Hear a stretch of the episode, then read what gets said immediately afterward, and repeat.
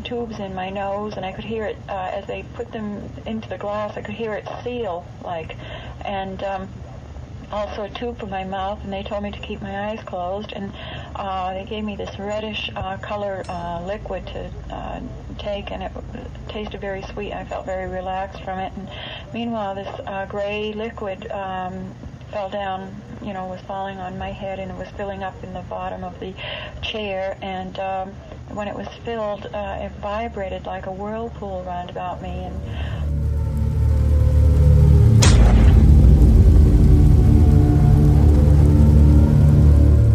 Una abducción sin precedentes, aprobada por la comunidad ufológica y la más debatida dentro de las comunidades religiosas.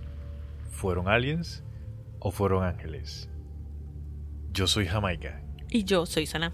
y esta es otra historia. Bienvenidos.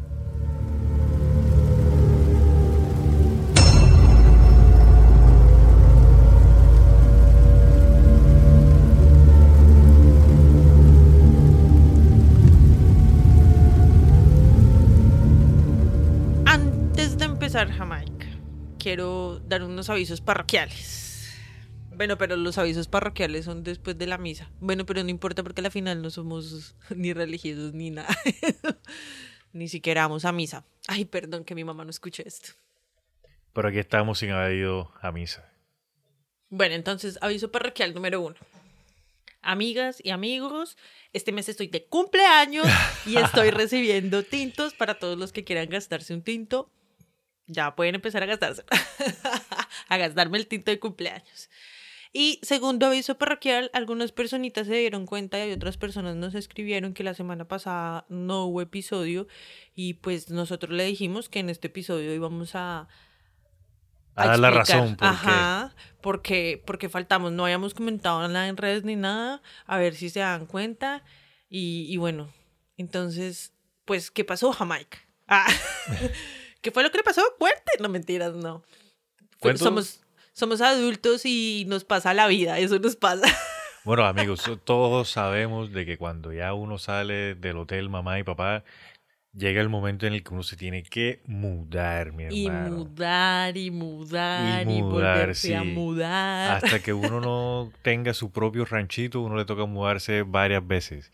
Eh, Y- Hay muchas personas que no son conscientes y agradecidas de lo abundantes que son en el universo al no tener que mudarse nunca, parce. Porque hay personas que nunca se han mudado, como que heredan la casa de los papás o cosas así, si me entiendes, entonces en realidad no tienen que mudarse.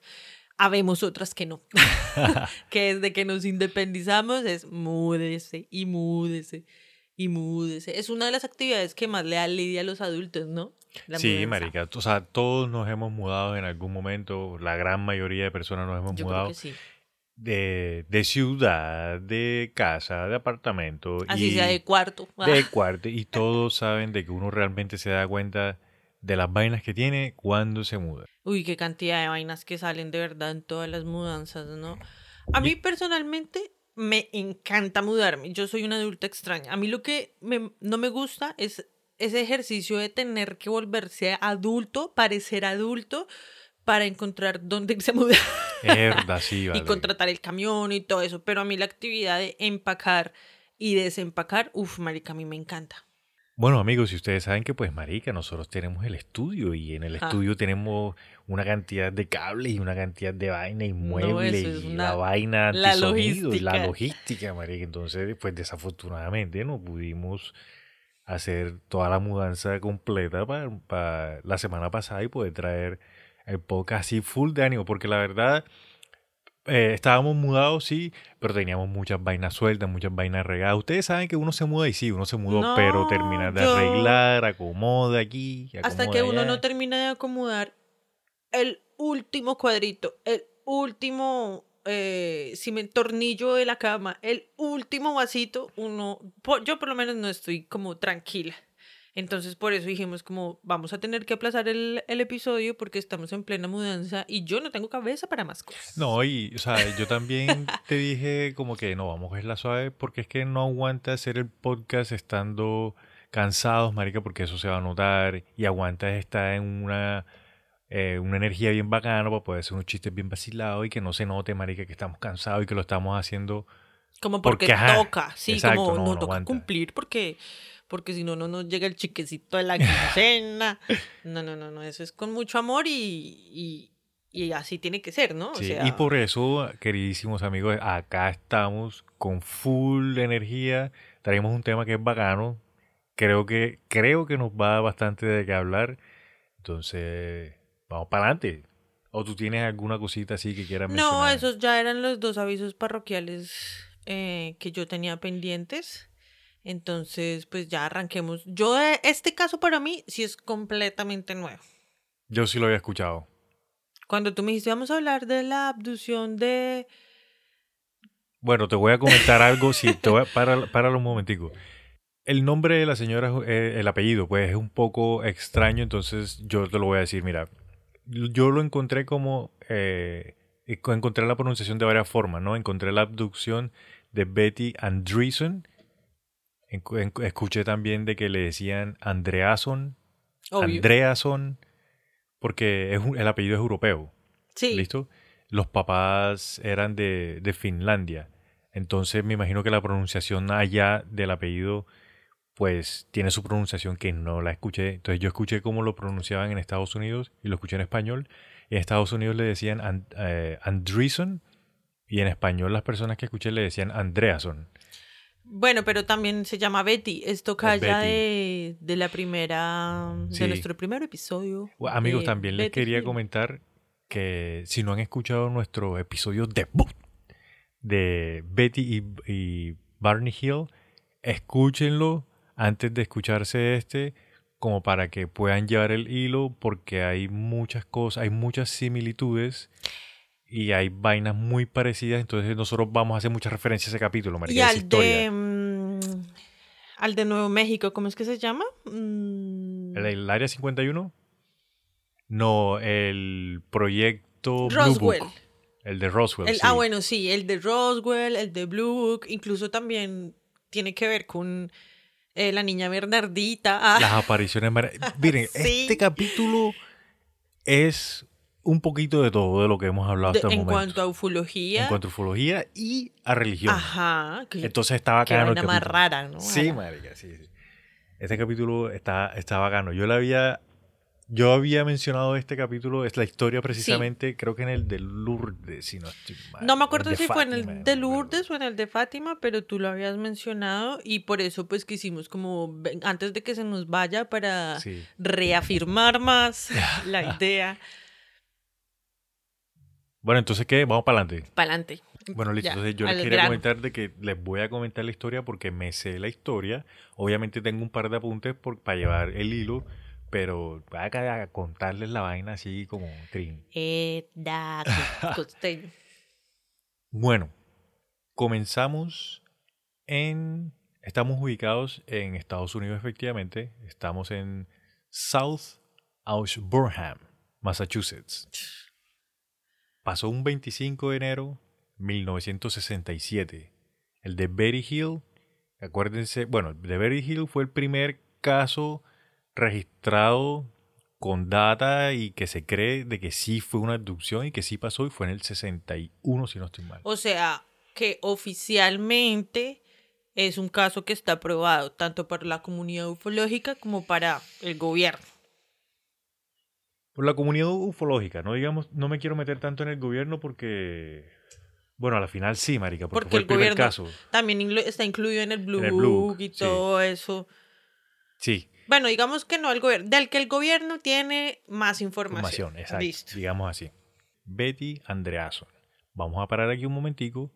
Tengo que entrar a explicar en mi pequeño conocimiento de dimensiones, porque tenemos que hablar de dimensiones antes de, entrarnos en el caso. ¿Qué? ¿Listo? Hay que explicar un par de cositas como para tener claro de lo que vamos a estar hablando. Primero vamos a hablar del señor J. Alec Hynek, que ya habíamos hablado del señor en el caso Roswell Y en y el de Blue Book. y en el de Blue Book. Sí. Este señor fue el, el primer jefe, primer, sí, el primer jefe del proyecto Blue Book y el man tenía el proyecto bien parado, estaban haciendo buenas investigaciones. El man es súper creíble dentro de la comunidad ufológica. El man tiene una, un PhD en astrofísica, en una cuestión así. O sea, el man es un duro. Sí, él fue el que se inventó lo de encuentro del primer tipo, segundo tipo, tercer tipo, cuarto tipo, quinto. sexto. Exactamente, y por eso lo quería mencionar. Aquí tengo los tres tipos Este es un encuentro del tercer tipo. del cuarto Ah, tipo. del cuarto tipo. Del oh, cuarto sí, tipo, porque hay sí. contacto. Mira, te voy a leer más o menos el tercero y el del cuarto. Que son ¿listo? los más. Sí. Entonces, encuentro cercano del tercer tipo es la presencia de una criatura animada como un humanoide, un robot o un aparente piloto de un ovni. ¿Listo? Ok. El de cuarto tipo se, hay dos variantes. La principal involucra el secuestro de un ser humano por parte de supuestos extraterrestres y la segunda variante es que la persona voluntariamente aborda una supuesta nave alienígena. Digamos, en el caso de. de em, ¿Cómo es que se llamaba el del pelado que se lo abducieron y apareció una semana después? Travis Walton. Travis. En el caso de Travis, Travis, supuestamente él va y se entrega para que lo, se lo lleven, ¿cierto? Ajá. En el caso de Betty, no, a ellos se los llevan, Llevan. en pues en contra de su voluntad, pues. Ajá. Al- sí, ok, Sí. listo. Entonces, digamos que básicamente las abducciones en general son de cuarto tipo siempre. Sí, claro, Porque obviamente. siempre los llevan a la nave y los hacen su investigación. Por ejemplo, lo que hablamos en el último episodio que yo te conté que habían descalificado, desclasificado unas imágenes de un video de ovnis que había salido el man del Sí, que se Pentágono. los- sí, en donde Ajá, se veían. seres. Yo las puse en Facebook, ojo. Eso sería del tercer tipo, porque se alcanza a ver quién está ahí en el retro, en el En el panorámico, de la nave. Sí. Listo. Listo. Entonces, ahora vamos a hablar un poquito de las dimensiones. ¿Sí o no? O sea, todo eso al mismo tiempo. Listo, Sí. listo. O sea, es entonces. una pequeña introducción del señor J. Allen Hynek, Ajá. de los tipos de, de encuentros. Ajá, som- estamos hablando del cuarto. Cuarto, exacto. Y entonces ahora vamos a hablar de las dimensiones. Pues me voy a basar un poco, como para hacerlo más fácil, marica, de la- en las películas de Marvel, en las por lo que hablan de los multiversos. Uf, claro, ellos entonces los los bien. multiversos vendrían siendo como unas dimensiones. ¿Listo? Más claro el- la película de Doctor Strange, Exacto. es la más clara, la- sí, la... donde la sale con la bruja con- escarlata. Exacto. Entonces ahí se ve más o menos el, la forma en la que funcionan, eh, de una forma sencilla, de cómo funcionan las dimensiones, ya, de que hay muchísimas dimensiones y que en cada dimensión hay como que un tipo de realidad. Una forma fácil, nosotros vivimos en el mundo que tiene tres dimensiones, ¿sí o no? En la Entonces, tercera en dimensión. la tercera dimensión. Entonces nosotros, digamos de que no tenemos un entendimiento de cómo se verían las cosas en dos dimensiones o de cómo se verían las cosas en cuatro dimensiones. Ejemplo, si nosotros somos seres de, de tres dimensiones, de la tercera dimensión, y ponle tú, hay un hueco y tú metes la mano ahí y esa mano atraviesa a un mundo de dos dimensiones, digamos de que ellos van a ver mi mano como si estuviese dibujada eh, como las caricaturas de 2D. O como en la fábrica de chocolates, cuando al niño se va para el televisor, Exacto, algo más o menos así. que Ya. queda todo chiquitico y lo van al televisor y después lo tienen que alargar y queda todo flacucho. Algo más o menos así. Se verían, esas serían dos dimensiones. De igual forma, digamos, si nosotros, de acuerdo a lo poco que leí, a lo poco que entendí, si nosotros fuéramos a un mundo eh, de donde estuviese la cuarta dimensión, en la cuarta dimensión, digamos que el tiempo ya empieza a ser una variante. Entonces, estando en la cuarta dimensión, digamos de que nosotros podríamos avanzar en el mismo lugar en el que estamos, podríamos ser nuestro futuro, nuestro pasado y nuestro presente y podríamos cambiar de acuerdo a lo que queramos. Entonces Lo- podríamos sí. ser jóvenes, pero entonces si al próximo segundo quiero ser un poco más adulto, entonces puedo cambiar. Eso fue más o menos lo que entendí. Em, pues en- teóricamente hablando de lo que se tiene como conocimiento, entre comillas, Es que la cuarta dimensión, o sea, la que seguiría la que hoy nosotros, yo te veo, tú me ves en 3D, la cuarta viene siendo el astral. Ok. Y tú tienes que, en- como que, mm, llegar a ese entendimiento de lo que es el astral para poder acceder a dimensiones más altas como la 5D, que es la que está de moda. Pero te hago una pregunta. El astral es una dimensión, llamémosla así, a la cual tú llegas con la mente. O sea, no llegas físicamente Ajá. o sí puedes llegar físicamente. No, es de solo Bueno. mente, es astral. Pero es que en la cuarta dimensión, de acuerdo a, a lo que yo estuve leyendo, tú también puedes llegar con tu cuerpo etéreo, con tu cuerpo físico. Pues yo he escuchado historias de chamanes que lo han hecho. Sí, sí, Sí. es que, o sea, yo digo que sí de acuerdo a la historia. Ahora que continuemos, ¿listo? Se va a entender un poco mejor. Sí, sí, sí. Hay, hay una cosa que son líneas de tiempo y hay otra cosa que son las dimensiones. Pero en cualquier línea de tiempo tú vas a acceder siempre en presente. Entonces estamos hablando de que el tiempo, como nos han enseñado a nosotros, que es pasado, presente y futuro, pues no es así. Es siempre presente. Pasado y presente y pasado y futuro, pues ya no existe básicamente. Ok, Del pasado recordamos, creo que dicen que es el 7% sí, de la información que pasó de verdad. Y el futuro es lo que constantemente estamos creando. Abro Sí. comillas, eh, perdón, abro paréntesis, creando desde el inconsciente con una cantidad de creencias limitantes metidas en nuestro inconsciente. sí. Listo, o sea, la cagada. Cierro paréntesis. Bueno, y lo otro que quería comentar de las dimensiones es que el hecho de que nosotros no estemos programados o no tengamos el entendimiento de las dimensiones no significa de que ellas no estén ahí. Oh, sí, claro. Total. Imagínate que encontré un, el mejor, marica, este, el mejor ejemplo que encontré para explicar las dimensiones es este. Imagínate A que ver. a- a- atamos una cuerda, una cabulla, una soga, una cuerda en la copa, la parte de arriba de una montaña bien alta, hasta la copa, a la parte de arriba de una montaña bien alta, una cuerda. En esa cuerda le echamos una hormiga y ponemos a caminar la hormiga para que llegue al otro lado de la cuerda. ¿Listo? Después de, marica, después de dos metros, tú no ves a la hormiga.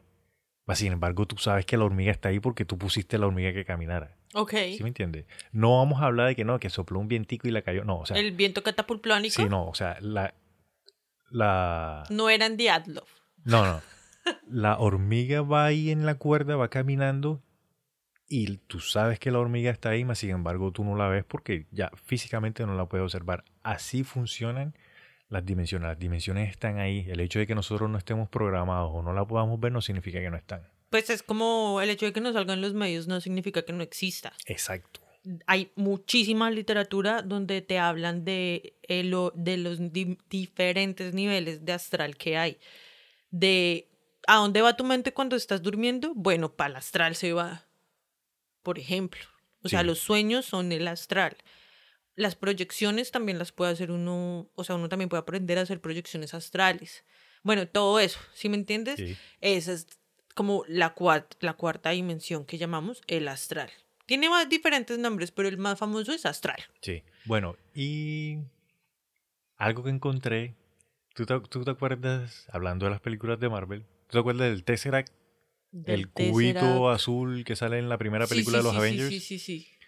Imagínate que el Tesseract es una figura geométrica de la cuarta dimensión. Es una figura sagrada. Sí, o sea, lo que pasa es que por eso fue que hace el resto que estábamos hablando yo te decía, bueno, pero cuando empezó este señor Lee a hacer esos cómics, esa mierda es más canalizada que lo que no está escrito, porque todo lo que él habla son cosas que pues ya se han descubierto con el tiempo y cosas a las que hoy el ser humano está llegando a ese entendimiento también, porque se supone que como raza también estamos evolucionando. Entonces, cada vez más cada, hay más personas que logran entender, oiga, marica, ya entendí el astral. Oiga, marica, ya entendí la geometría sagrada. ¿Sí me entiendes? Ajá. créala o no la crea. Cuando la viven, ah, bueno, sí. Cuando no, son escépticos, pero, pero siempre está como, por lo menos ya entienden. Antes no se podía ni Ay, usted me está hablando de un lugar que no existe y que todos vamos allá y que nuestra mente, ¿qué le pasa? ¿Sí me entiendes? O sea, cada vez más, cada vez hay más información y también hay más pruebas científicas. Ya nos estamos alargando el resto de eso y usted ni siquiera ha empezado a hablar. Cada vez más, en fin. Listo, entonces ya después de haber hablado un poco de, este, de, de estas cuestiones de los, eh, de los encuentros de, de, tercer y de cuarto tipo y hablamos un poco de las dimensiones, ahora sí vamos a entrar entonces a la historia de Betty Andreason. Como les comentaba, eso pasó el 25 de enero del 67, un par de años después de eh, Betty y Barney Hill. Entonces imagínate que la señora eh, estuvo leyendo en el periódico de que estaban buscando historias de aliens. El National, National Enquirer, un periódico de donde un día cualquiera. Un día cualquiera estaban buscando historias de, de aliens, de abducciones, no sé qué, pues porque en esa época estaban súper pegadas esas historias. Y la señora cogió y escribió lo que le había pasado a ella. ¿Listo? Ella escribió su pequeña historia, la envió y como que... Nada, no, no... O sea, como dijeron como que no, esto ya le pasó a Betty Hill, como que no, nada. En el National Enquirer estaba... Dijeron como, seguramente dijeron como esta vieja está predispuesta y ya está imaginándose cuentos como los que salen, si me Ajá. entiendes, como influenciada. Correcto. Ma- pasado, pasó el tiempo, marica, y después una agencia que se llama CUFOS, que es, significa el Center for UFOs Studies. Eso es como MUFON y como todas Como estas. esas entidades. Esta Una de esas entidades esta se de- interesó. Esta de CUFOS fue creada por J. Allen Hynek. ¿Listo? Ajá. Entonces ella cogió y le envió la misma historia que le había enviado al periódico, se la envió a, a este señor y él cogió y leyó la historia y dijo como que no, marica, o sea, esto no, esto es mentira. ¿Listo? Igual ella contó la historia, la historia que ella escribió, escribió solamente lo que ella se acordaba. Ahorita les voy a, ahorita entramos en detalle. sí. Y a Allen Hynek, él cuenta de que él al principio de la historia dijo como que no, marica, esto baila, esto es Sí, mentira. no le interesó mucho. No le interesó porque él estaba buscando en ese momento información más cruda, más real, de la que él pudiera investigar para poder sacar información de ahí. Entonces ella lo que dijo fue, Para sus casos. ma- él mandó la historia a MUFON, porque MUFON sí estaba investigando todo tipo de abducciones, Lo que le llegara. lo que le llegara. Entonces los de MUFON dijeron como que, bueno, ven, vamos a investigar para ver qué fue lo que pasó, que no sé qué. Hablaron con la señora, la señora le comentó que era lo que le había pasado y que, pues, no, no, acorda- no se acordaba de más nada. Entonces los señores dijeron, hablaron con Heineck, le comentaron un poco más de lo que ella había pasado. El, el Heineck entonces se interesó un poquito más. Entonces dijeron, bueno, vamos a hacer una vaina. Vamos a hacer una, unas sesiones de hipnosis y unas regresiones a ver si podemos sacar información. Más a ver, info. Exacto, más Wow. info a ver qué fue lo que realmente le pasó a la señora. ¿Listo? Entonces, fueron 14 sesiones de hipnosis. 14 sesiones. 14 sesiones durante un año. Mm, Es- ok. Fue casi igual de larga que las sesiones que le hicieron a Betty y a, A Barney. Hill. Ujú. ¿Listo? Entonces fue un proceso largo y todo ese proceso eh, fue acompañado por Alan Hynek y eso hizo de que el man se interesara más en la historia y Claro. le dio credibilidad O a la sea, historia. una señora un día X ve que están buscando historias en un periódico y manda su historia al periódico Ajá. a manera de cuento, de por cuento, sí, decirlo. sí. Pero también manda esa historia a un investigador de una entidad que estudia En ovnis y todo eso para pues para ella también saber de dónde es que tiene esa historia, Ajá, de bueno, sus mira. ¿listo? Y ahí empiezan a investigar, Ar- arman un equipo de gente profesionales y empiezan a investigarla a ella, a ver y a escrutiñarle, no sé si esa palabra existe, en la mente, sacarle los recuerdos para sacarle más información del cuento que ella está Ajá. echando, que no es muy creíble. No, pero espérate, te, te echo Ahí el vamos, cuento. más o menos. Sí. ¿Sí, o qué? Listo. Mira, lo que ella escribe en su cuento, Listo, entonces por lo lo que no cuento. le, lo del cuento que no le creen, es que ella comenta de que ella está efectivamente en su casa con sus siete hijos, con el papá con la mamá, ella estaba en la cocina, todos los demás, todas las demás personas estaban en la sala, entonces se fue la luz, cuando se va la luz, ellos ven, el, ella, Betty y el papá, ven una luz rosa que viene como desde el patio de la casa. o sea, el papá también la vio. El papá también vio y fue corroborado por el papá. Por el papá. Sí, entonces los dos ven la luz rosada que entra por la cocina y cuando ven la luz rosada ven a cuatro seres que, o sea, no dicen que son aliens, dicen, vemos a cuatro seres que atraviesan la puerta, o sea, no abren la puerta y entran, no, atraviesan la puerta. Imagínate como... Como si fueran unos hologramas. Más, yo lo entendí como, como en las caricaturas eh, japonesas, como los animes, cuando se mueven muy rápido que se ven así como con lineecitas, como tipo hologramas, ponle tú, sí. Sí, eso es como un holograma. Como un holograma y atraviesan la puerta, listo de la cocina, y atraviesan la puerta los son cuatro. Los cuatro seres atraviesan la puerta y ya. Y ellos se, ¡pum! Y todo se puso negro. Y el día siguiente, ¡pum! Ella se levantó. Eso es lo que ella es el cuento de ella. Ese es el cuento o sea, no se acuerda de un culo, solamente de que vinieron y que el papá estaba con ella. E, exacto. Ella solamente ve que se apagó la luz, los cuatro seres, y pum, y se fue todo en negro, y después ya se despertó y ya estaba en su casa, pum, ya. Esa fue la historia. Eso fue lo que ella mandó al periódico y a Moonfun. Ok, pudo haber sido un sueño, pudo haber sido que se envió una vaina de zombies antes de irse a dormir y estaba psicoseada. Sí. O se había leído alguna novela de, las que ya habían, porque ya había, ¿no? o sea, con lo de todo el blue y eso, eso estaba en furor. Pero esa historia que ella está narrando en esa época que salió, le había pasado a ella antes. O le pasó en esos días. No. O sea, es como me pasó un sábado y la mando al periódico el domingo. Ah, no, no, no, no, no. Ok, ya te entiendo tu pregunta. No. A ella le sucedió eso en el 67.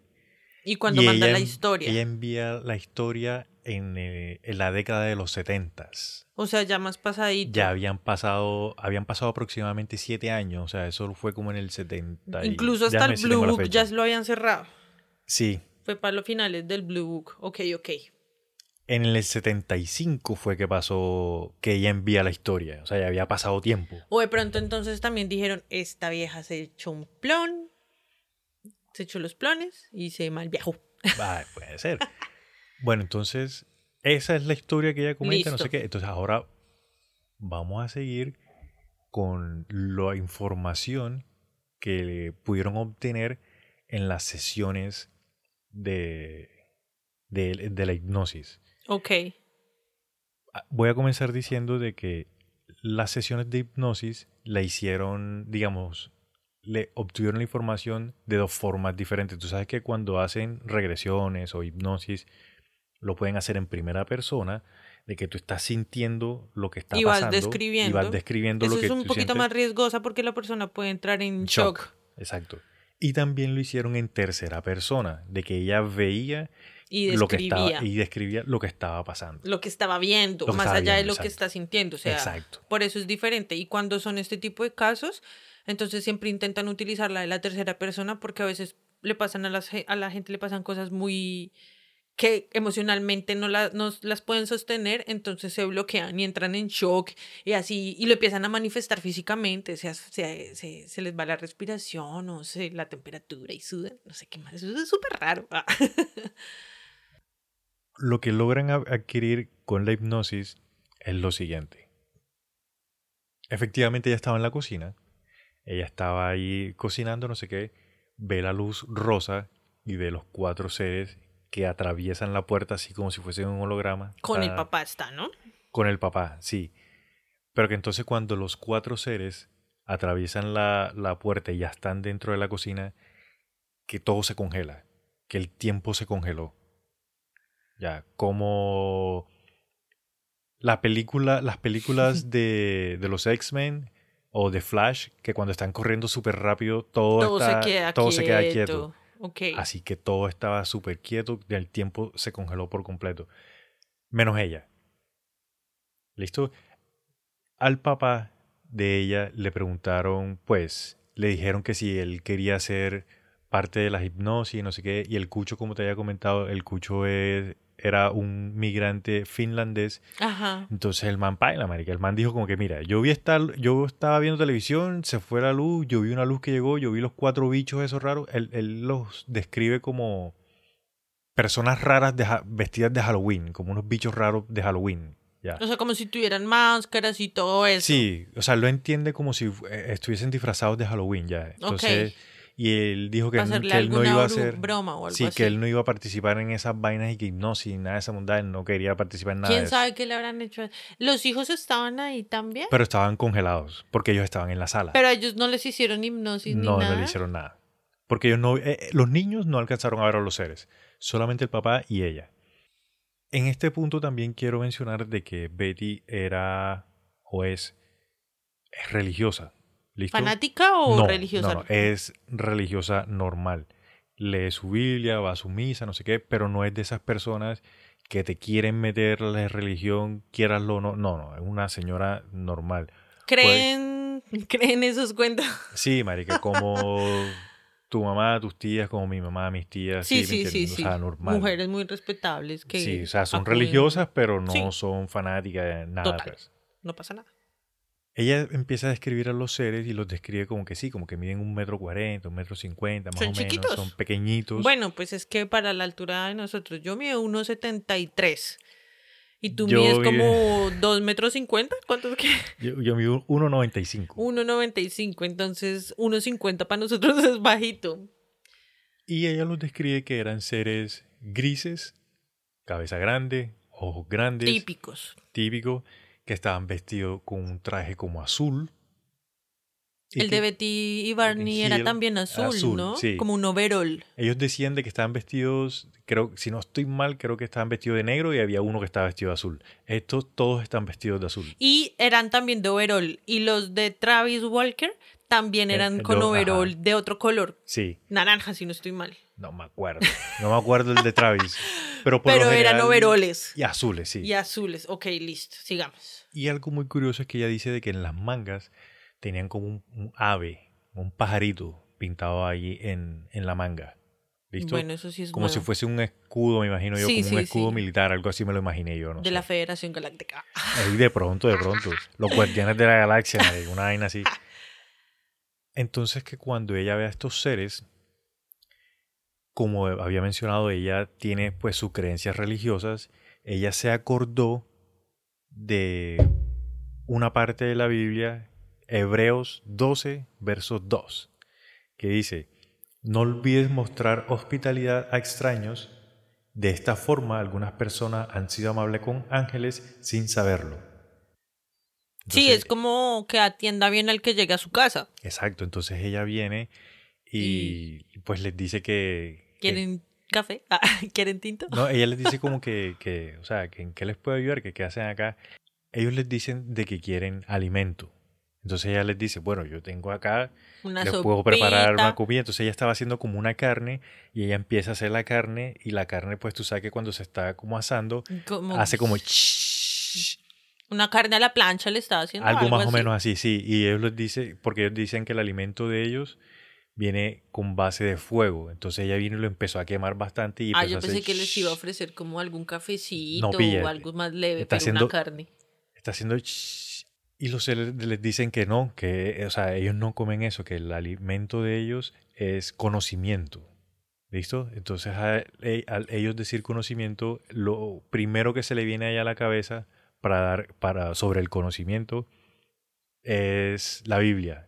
Entonces ella coge eh, la Biblia de la hija, un librito azul, se lo pone en la mano, y como con las dos manos lo pone así y se lo da al líder. El líder que ella dice que lo identifica como el líder era un poco más alto, o sea, ponle tú 1,60, 1,65, que era el más alto El de más todos. alto, ok. Y este se identificó como Quasgat. O sea, le dio un nombre. ¿Quasgar? Quasgat, sí. Eso suena todo como a robot. Eh, No sé, marica. Entonces, cuando ella tiene las manos así, con la Biblia en, en las manos, que Quasgat lo que hace es que extiende su mano derecha y la pone encima de la Biblia y automáticamente a los otros seres les aparece una Biblia también en la mano. ¿Listo? Entonces es como si se hubiese duplicado Sí, sí, sí, sí. la Biblia ya. Y ella estaba, pues ella estaba tranquila, marica. Esto es una de las cosas que sorprende sobre la historia, es que de todas las historias de abducciones, es la única persona que ya está tranquila durante todo lo que le pasa. Siempre se siente Siempre o está se describe como serena, como el- Sí. no hay no hay de, que- o sea, no hay peligro. Exacto. Entonces hay, ya hay un momento en el que ella como que reacciona y dice como que yo estoy hablando con estos seres y que hay de mi familia, entonces les empieza a preguntar, oye, pero mi, lo- mi familia, mi- mis hijos, mi papá, ¿están bien? Y ellos como que, ¿todo está bien? Síguenos. Porque eso le, mucho le dicen que lo siga. ¿Listo? Entonces ella viene y lo sigue y en ese momento ella atraviesa también la puerta, o sea, no abre la puerta, sino que atraviesa también la puerta como si fuese un holograma ella también. Como ellos, o sea, como uy. Exacto, entonces que salen al patio de su casa, cuando salen al patio de su casa, Quasgat levanta la mano izquierda y al levantar la mano izquierda, la nave está arriba, ella se da cuenta de que la nave está arriba y ella describe la nave como todos conocemos las naves. un platillo. Un platillo ovalado, en forma medio eh, circular, que no sé qué. Entonces cuando Quasgar levanta la mano izquierda, que sale una luz que de la parte de arriba, pues del, de la nave, y que cuando la luz llega donde están ellos, ellos son elevados hacia la nave. Ok. Y ahí se montan en la nave. No, pero qué video, espérate, o sea, ¿no se comieron la carne? No, porque e- ellos no, comen esa vaina, marica. ¿Cómo van a tantos niños muriéndose de hambre en África y ellos van a, es, a, es- a- ¿cómo se dice? A negarse ese plato. Listo, entonces cuando ya están dentro de la nave, ella se queda ahí, eh, están como que en una habitación, pan, y todos los aliens se van y de pronto regresan dos que no eran los que habían bajado. Y esos dos la toman, la llevan al centro de la habitación. Cuando están en la habitación, eh, hay una luz que desciende de la parte de arriba y la ilumina ella por completa de arriba hacia abajo y ella le pregunta como que ¿qué, qué está pasando y le responden es una limpieza necesitamos limpiarte Uf, como ahora tú sí has visto que está moda un rayo que eh, usan para limpiar los asiáticos después del COVID, que llegan a la casa y se pasan eso por todo el cuerpo para limpiarse. ah como una luz ultravioleta y tal Sí, y también se le echan a los, al agua con los vegetales y tal. no eso no lo he visto Sí, es que yo sí los he visto. bueno listo entonces le hacen la limpieza esa con la luz pum, Seguramente así sí, chan. luego apagan luego digamos que se apaga la luz Pero ahí este, ella está con la ropa o está en bola. ella está con su ropa todavía Ok. Entonces ahí la llevan a otra habitación. En esta habitación que hay una mesa de como de cristal que está en el centro. Entonces le dicen que se quite la ropa, Oh. que se ponga el traje, o sea, le muestran como que no, ponte este traje que está acá. Y es un traje, yo me lo imagino como los que le ponen a uno cuando va al hospital que le van a hacer una cirugía. Ah, que queda con el huequito destapado atrás. El de y la todo el cola, mundo sí. te ve la raja de la nalga. Pero ella describe de que era un traje totalmente blanco, no como el del hospital, sino que era blanco, totalmente blanco. Entonces ella se pone el traje y a ella la acuestan en, pues, en la cama esa como de cristal. ¿Listo? Ok, sí. Que apenas ella se acuesta en la cama de cristal, todo el cuerpo le quedó entumecido, todo el cuerpo le quedó dormido. Ella quedó ahí, ¡pum!, de una. Y no se asustó ni nada. Nada, hasta este momento no está asustada. Ella no está, lo más de tranqui, ahí como... Sí. Aquí es cuando los seres empiezan a hacer como que a... Todo esto es lo que ella contó en las hipnosis. En las hipnosis, Ok, sí. ok. Si esto es hipnosis, ella no se acuerda, ella no se acordaba absolutamente Sí. nada de esto. Aquí cuando tú sabes que en las abducciones pues siempre son como, como los médicos a revisar y no sé qué y tal. Entonces imagínate que ella narra en la, en la hipnosis de que por el orificio izquierdo le meten una aguja larga. Orificio izquierdo de La, ñatas. la nariz. No nos sí, están sí. viendo. ¿No nos están viendo? le meten una aguja, Como, Larga. como esas pruebas del COVID. Más o menos, pero era una aguja. Y que era muy delgada y larga. Entonces que cuando le meten la aguja, que, que le están como que buscando algo, La pineal. y ella suente, y ella siente que traquea algo, que hace Trac. trac. Le rompen la Entonces, pineal. Le sacan, le sacan la aguja y cuando le sacan la aguja encue- había un objeto metálico redondo en la punta de la aguja. ¿What? Que O sea, como si tuviera un chip o algo así. como si tuviera un chip o algo. Entonces a ella ya la tenían pillada. O sea, no la abducieron por casualidad. O sea, por eso, por ese detalle que ella narra, es que dicen de que lo más probable es que no era la primera vez que ella le hacían una abducción. No, marica, es obvio porque la tuvieron. cua- Uf, y no. Ok. sí, claro, en las abducciones tienen esa maña de colocar como de una u otra manera chips controladores para saber en dónde están esas personas, porque estudian no solamente nuestra anatomía física ni energética, sino también como Sentimental y emocional. Sí, de- y del entorno y todas esas cosas. Entonces también lo hacen para saber en dónde está, con quién está, qué está Sí. pasando. Incluso hasta la pueden ver holográficamente ellos en donde estén, si me hago entender. Puede, puede ser, sí puede o sea, ser. como ellos están ahí en, en su sala de cine viendo lo que ella está haciendo de una manera holográfica. Pues si, le- si ser. el man le puso Biblia a todos en la mano, Sí. solo tocando la Biblia primera. Ni siquiera tocándola, marica, puso la mano encima. Ah, bueno, por eso lo pudo manifestar en las visiones de los demás, pues entonces pueden de pronto con ese chip traer... Sí, bueno, luego de eso ella comenta también de que le metieron una aguja también por el ombligo y que le empezaron a buscar algo allá en el ombligo. ¿Tú te, tú te acuerdas Matrix cuando a Neo lo meten en el cuarto el agente Smith y le mete una vaina ahí en, como un en el ombligo como un gusano, así más o menos. Entonces que, que le estaban buscando algo, que le estaban buscando algo. Como te comentaba al principio de que a ella le hicieron dos tipos de hipnosis, una en primera persona y una en tercera persona. Esta parte cuando ella la estaba haciendo, le hicieron la hipnosis en primera persona, Se paniqueó. gritaba, marica, estaba gritando y que le dolían pila y que no sé qué, Ay, que no, sí, que pararan, que esto. Pero que, que cuando le metieron la aguja en el ombligo que le dolió una gonorrea, marica, que un dolor impresionante y que Oh. el, el ser lo que hizo fue que le puso la mano así enfrente de la cara, como que la mano abierta enfrente de la cara, como que la movió un poco y pum, se le fue el dolor. Yo lo que me acordé es como esas personas que tú sabes que cogen, se ponen las plantas de las manos como si fuesen a aplaudir, pero empiezan a frotar las manos Claro, que eso se les es, pone caliente como para curar. eso es la activación de los nadis. Son como ma- las mallas energéticas que nosotros tenemos de conexión. Entonces uno las frota y todo el mundo puede hacerlo. Uno frota así mucho las manos y las separa un poquito y siente esa electricidad. Siente los campos de electricidad entre las manos, pero uno las despega un poquitico. Esa es la energía que uno tiene que aprender a desplegar para sanar. De hecho, todos tenemos eso. Bueno, entonces el ser hace eso y que ya se le fue el dolor. Y que entonces, pues, le sacaron la aguja, Ah, pensé que Y el los estómago seres, o algo no. así. le sacaron la aguja y los seres que se alejaron un poco y empezaron a hablar entre ellos. ¿Y también movían la boca o no movían? O no, ella no dice.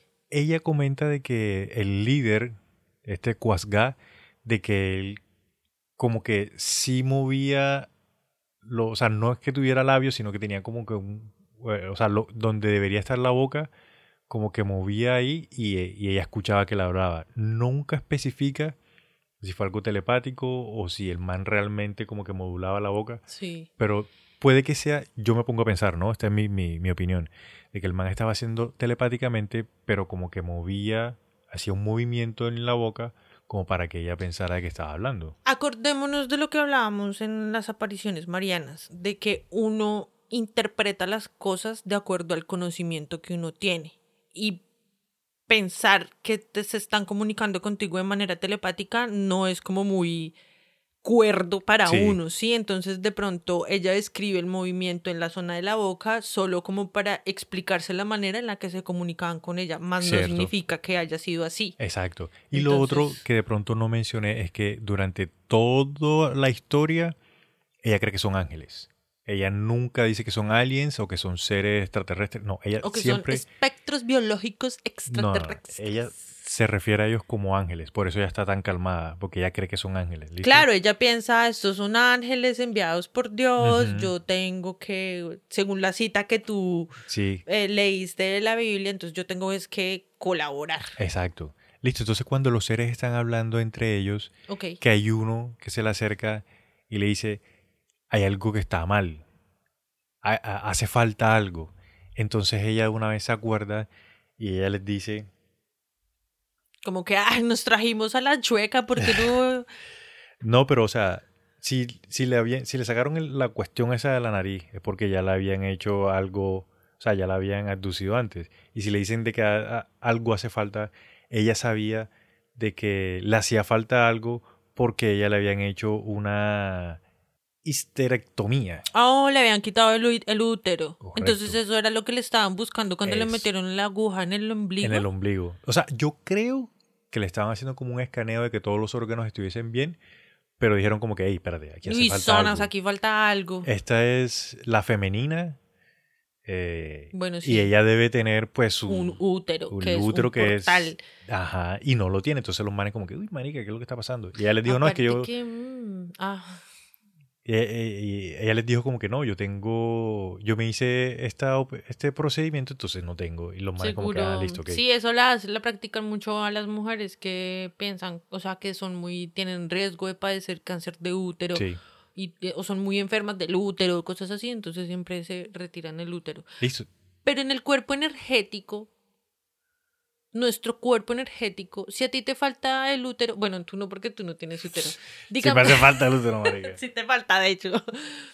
Si a ti te quitan las glándulas, las, perdón, las amígdalas en tu cuerpo físico, en tu cuerpo etérico, si las, si las tienes. O sea, tu cuerpo que- etérico no cambia nunca. Es que por eso que yo te estoy diciendo, marica, de que en este, o sea, yo entiendo tu, el concepto que tú tienes de las dimensiones, de que la cuarta dimensión es más mental, pero de acuerdo a esta historia, también la es cuarta dimensión también es física. Y a ella se la tuvieron que haber llevado físicamente. O se llevaron un, no sé, marica, un holograma tal cual. No, a ella se la llevaron físicamente.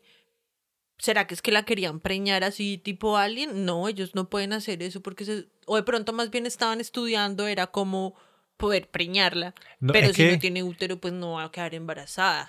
No necesariamente, o sea, porque más adelante vamos a traer historias de híbridos, ya, de personas que supuestamente son humanos y tienen parte, Genética. porcentaje, sí, tienen genética de, de seres de otro lado, ya. Espectros biológicos extraterrestres.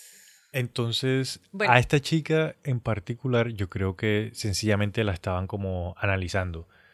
Como yo te había comentado en otro, en, en otro capítulo, Marica, de que a nosotros, o sea, nosotros somos como unos animalitos para ellos. Entonces ellos nos ponen un chip para rastrearnos, para ver dónde estamos, para ver en, en qué parte del mundo estamos y para ver cómo vamos, cómo este, físicamente nos vamos desarrollando.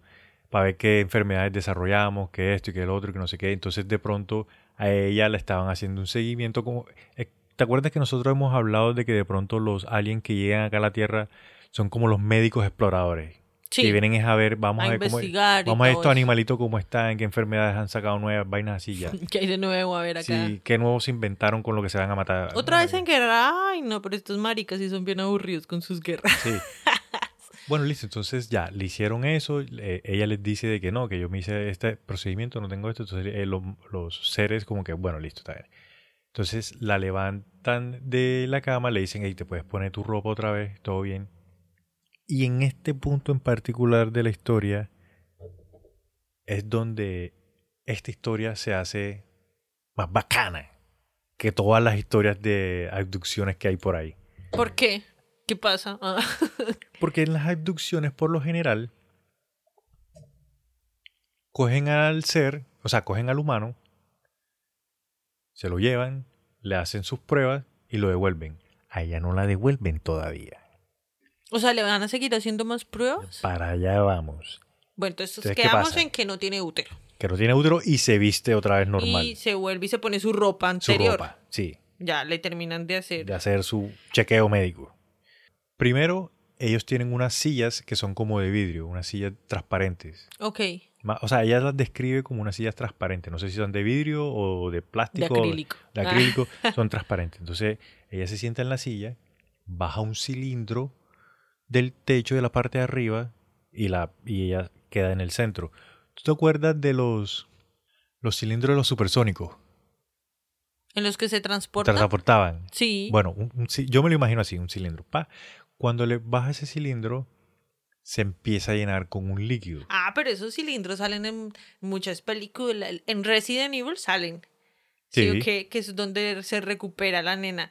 En muchas películas donde utilizan, donde tienen que recuperar a alguien, hasta en Dragon Ball sale.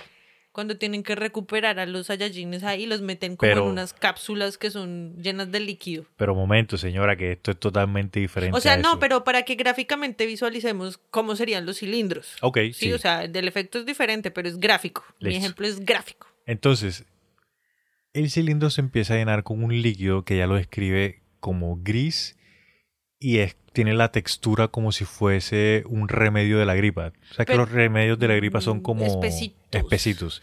Pero para que la hacen vestir.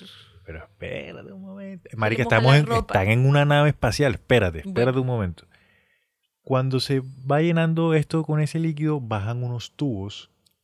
Se le meten dos tubos por la nariz y se le mete un tubo por la boca y el cilindro se llena por completo con ese líquido. Y me Luego- imagino que por esos otros tubitos es por donde respira. Ajá. Luego se vacía ese líquido y ella está como si, o sea, como si nada, está seca y todo como si nada hubiese pasado. ¿What? Marica, estamos hablando de aliens, o sea, todo puede pasar. Estamos atravesando dimensiones, o sea, todo puede pasar. Eh, Esa como física tú todavía dices, no la entendemos. Como tú dices, open mind, mi vale, porque aquí estamos hablando de vainas locas. Entonces, ¿qué pasa? Cuando ella les pregunta como que, ven, ¿y ¿esto, esto es para qué o qué? Bueno, y ellos le dicen que es para que los pueda acompañar. ¿Listo? Yo acá me pongo a pensar, no, más adelante y después te digo, sí, para que me porque esto está muy Listo. confundido. cuando ella sale de, Del tubo del tubo, que ya está Sequita. limpia, está sequita y no sé qué, los seres le dicen que la acompañen. Otra vez. Siempre le dicen, acompáñanos, acompáñanos. Entonces salen de la nave. Ah, Cuando fuera. salen de la nave, ella describe de que están en un lugar que es como una cueva, como un túnel hecho en piedra, en roca. ¿Listo? Que al fondo, hacia el frente, se ve como un espejo, pero un espejo eh, líquido.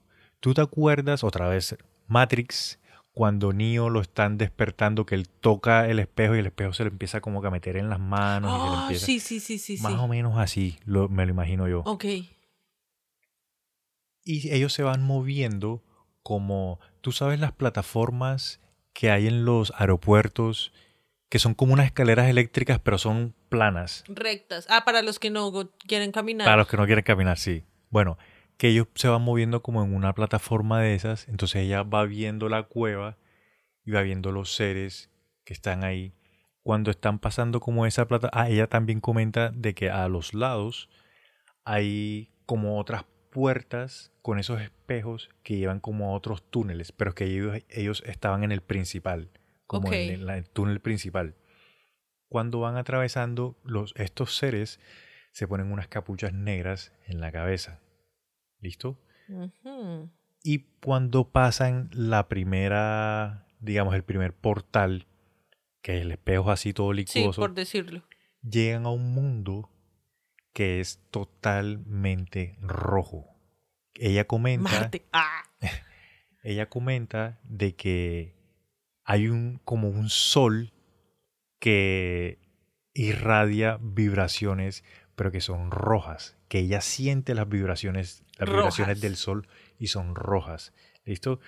Que ellos estaban como en el centro de una metrópolis, que habían unos edificios grandísimos, pero en los edificios habían unos seres que parecían como unos micos, ya, que se trepaban en, en como ponle tú, como en los edificios, que esos seres eran totalmente oscuros, que no tenían cabeza y que tenían unos ojos inmensos y que obviamente terroríficos. Monster Inc. Y ahí ella no tenía miedo. Pero ya, esos no eran ángeles. Ángeles eran los otros. Los, sí, los seres con los Sí. que ella va y que eh, ella pensó, o sea, ella piensa de que ellos se ponían estos, estos capuchas para no ver a los seres, para no hacer contacto visual.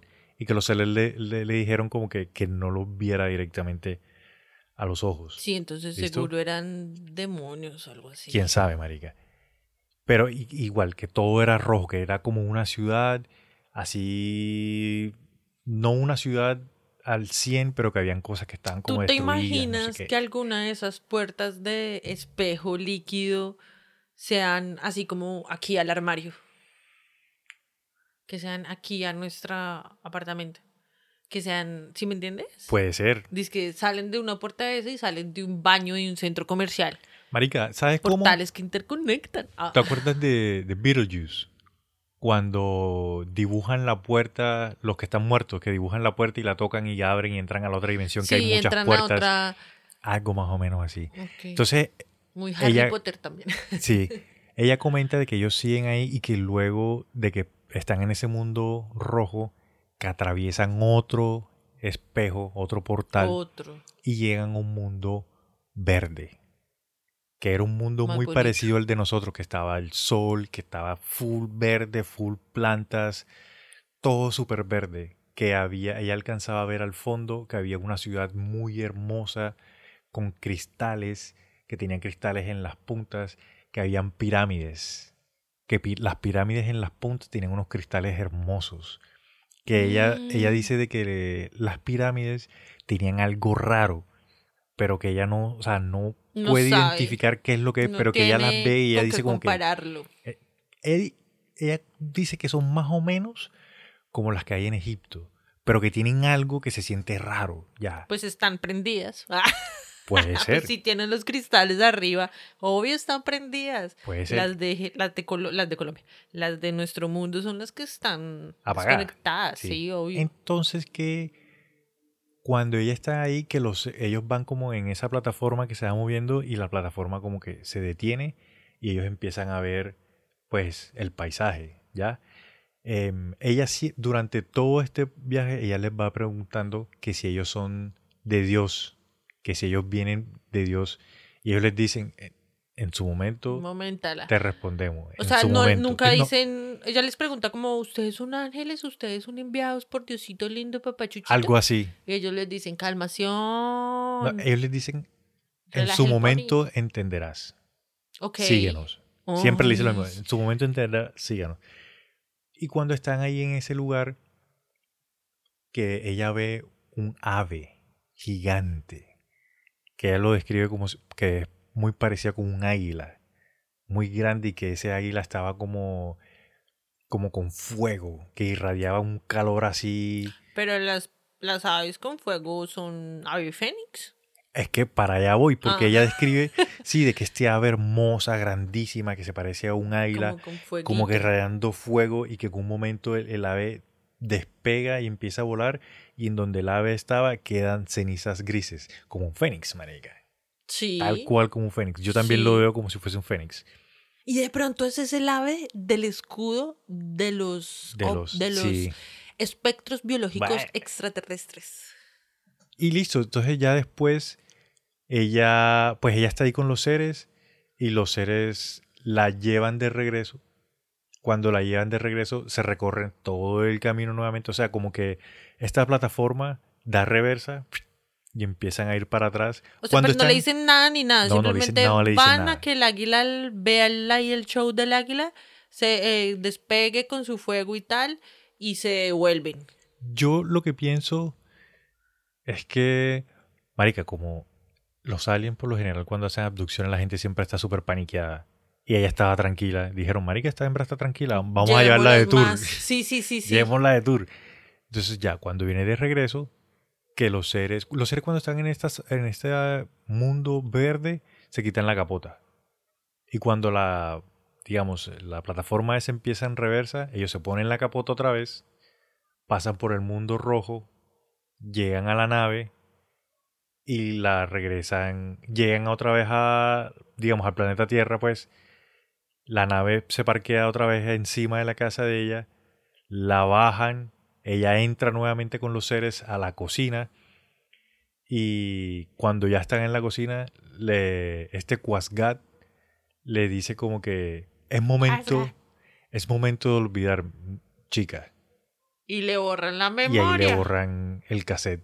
Como y ahí, se supone que hacen con todos. con todos. Y ahí es cuando... Ah, ella comenta de que cuando él le dice, es hora de olvidar, chica, que ella empieza como si estuviese soñando.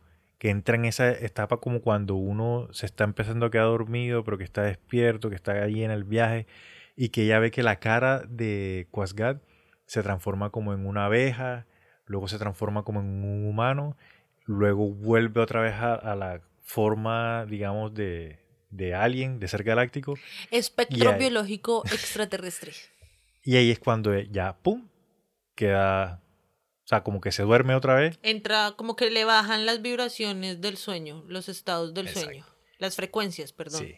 Y ahí es cuando ya, ¡pum!, se queda como si nada y ¡pum!, se despierta nuevamente como si nada hubiese pasado. Y ahí es cuando entonces ella, digamos que solamente recuerda hasta cuando los seres entran y ¡pum! y ya. Y todos se quedan negros, todo. Y cuando ella llega ya a la casa, ¿qué? La familia está congelada. La familia está congelada. Porque es, ella come, o sea, pues en lo que yo leí, comentan de que es como si el tiempo se hubiese quedado congelado. Y te acuerdas de Inception, que entre más profundo más van, el tiempo se hace más, Más extendo y lento, más sí. lento. Entonces algo más o menos así. Que ponle tú, para ella pasaron muchas horas, pero en realidad no pasó ni un segundo en la Tierra.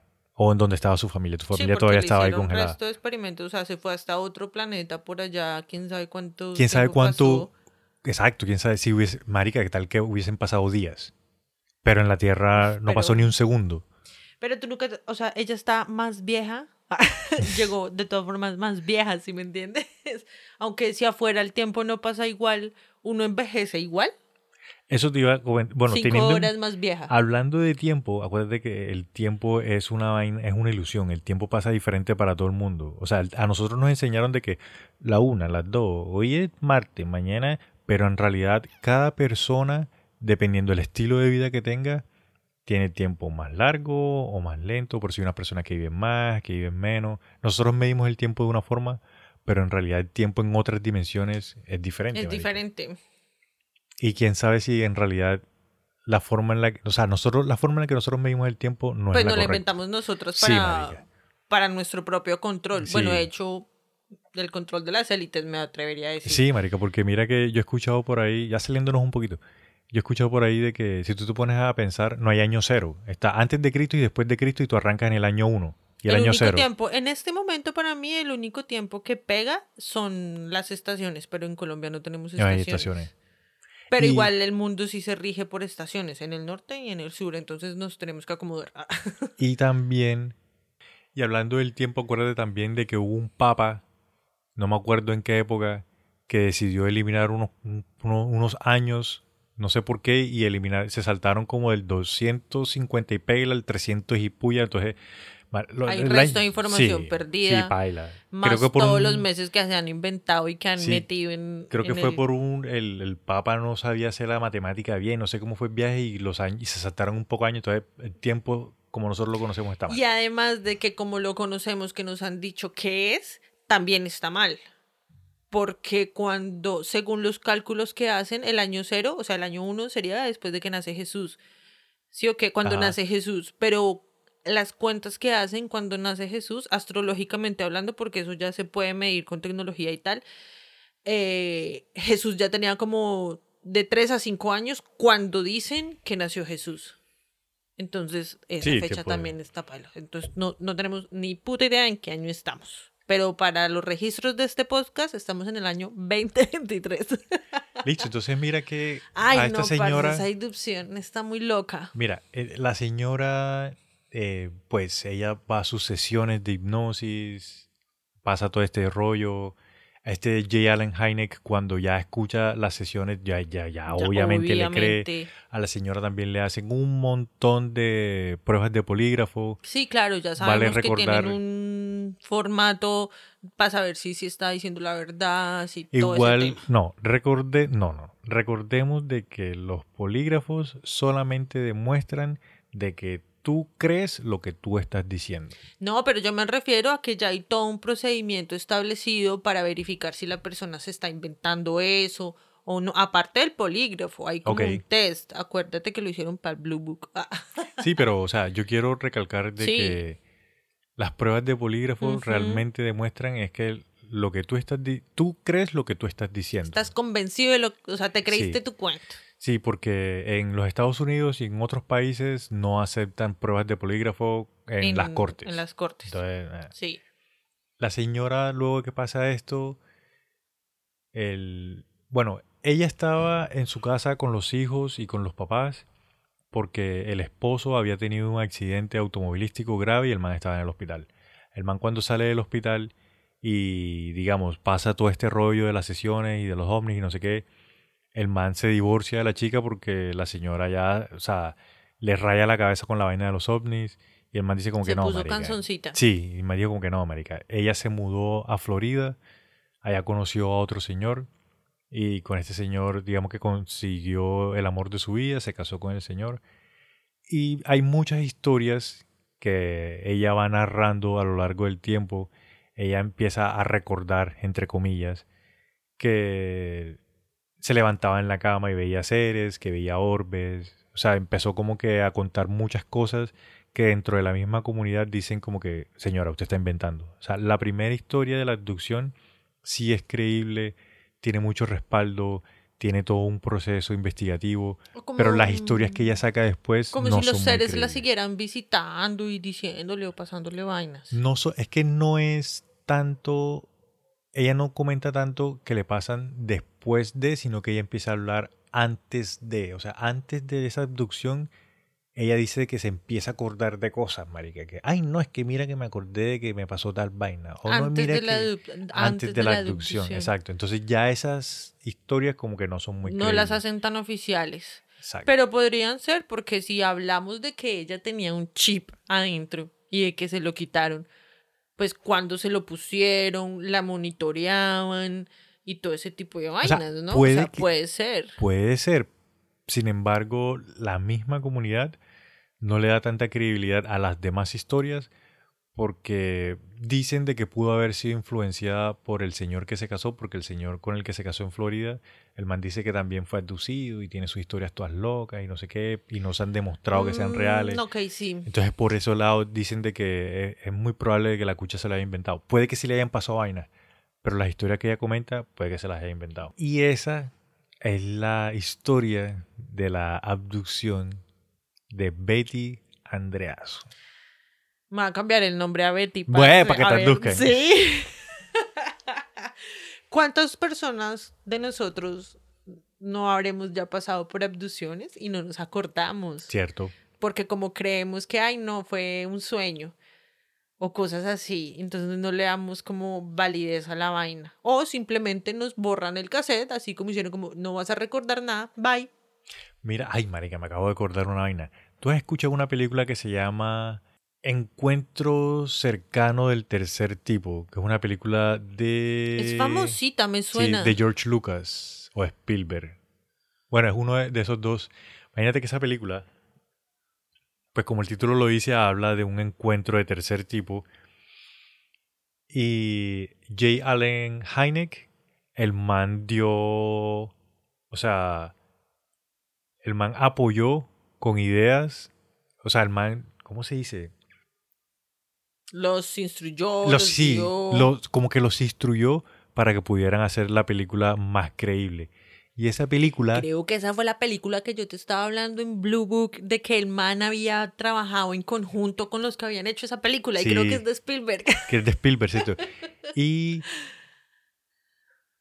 en el mundo conspiranoico Nuestro dicen, mundo. sí, dicen de que en realidad esa película fue patrocinada por el gobierno para encubrir algo que había pasado. Y por eso este Allen Hynek estuvo, Estuvo metido. allá contando cómo era la vuelta. Totalmente creíble. Ah, Entonces, yo les voy a ser sincero, yo la película no he tenido el placer de vérmela, pero si se la han visto o no se la han visto, píllensela. toca Pero buscarla. bueno, toca buscarla, sí. Esa película es de los 70, marica, es viejita. Sí. Bueno, y ahora yo te quiero preguntar, ya que echamos toda la historia. ¿Tú crees o no crees en esta historia? Obvio que creo. Aquí en esta mesa nos hace falta alguien escéptico, Jamaica, porque obvio yo creo en todo, parce. No, claramente sí es posible, Yami. Yo la verdad es que en todo lo que leí, el 90% de las personas sí cree y lo que le da credibilidad a la historia es el hecho de que el señor J. Allen Hynek esté de por medio y que el man crea. Porque el man, marica, el man cuan- cuando lo entrevistan acerca del caso, el man dice, no, sí, yo leí la historia y yo la vi, yo la voté porque dije, no, esto tiene que ser mentira, o sea, esto es mentira, esto es alguien que está buscando fama y no sé qué.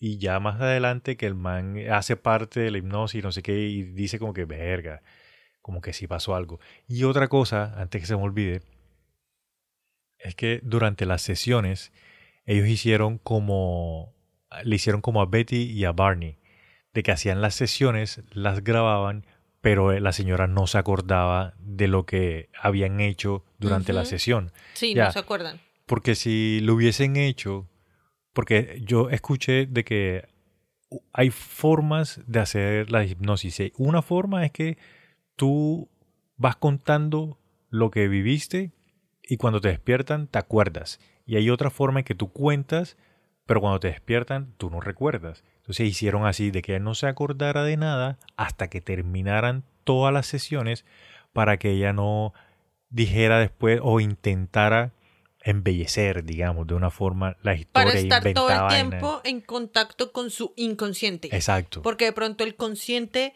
lo- Inventa. Lo, maquilla Exacto. o exacto, se pone a inventar otras vainas o lo quiere decorar de otra manera, el ego, en fin. Exacto. Ok. No, yo sí creo, pues es que cómo se podría desmentir. No, que la señora se inventó la historia porque en esa época estaba de moda hablar de ovnis y todo el mundo quería saber de ovnis. Entonces la señora se inventó la historia, pero hasta qué punto ella le va a decir al papá, venga, diga eso. Eso fue lo que pasó, dígalo. O sea, convencer al papá y más que se nota que es un tipo así todo súper Bien gruñón, rancio así, Sí. todo, pues yo sí vi algo rosado allá en la puerta, pero no quiero participar. Sí, entonces como Eso que... le da credibilidad, sí, marica.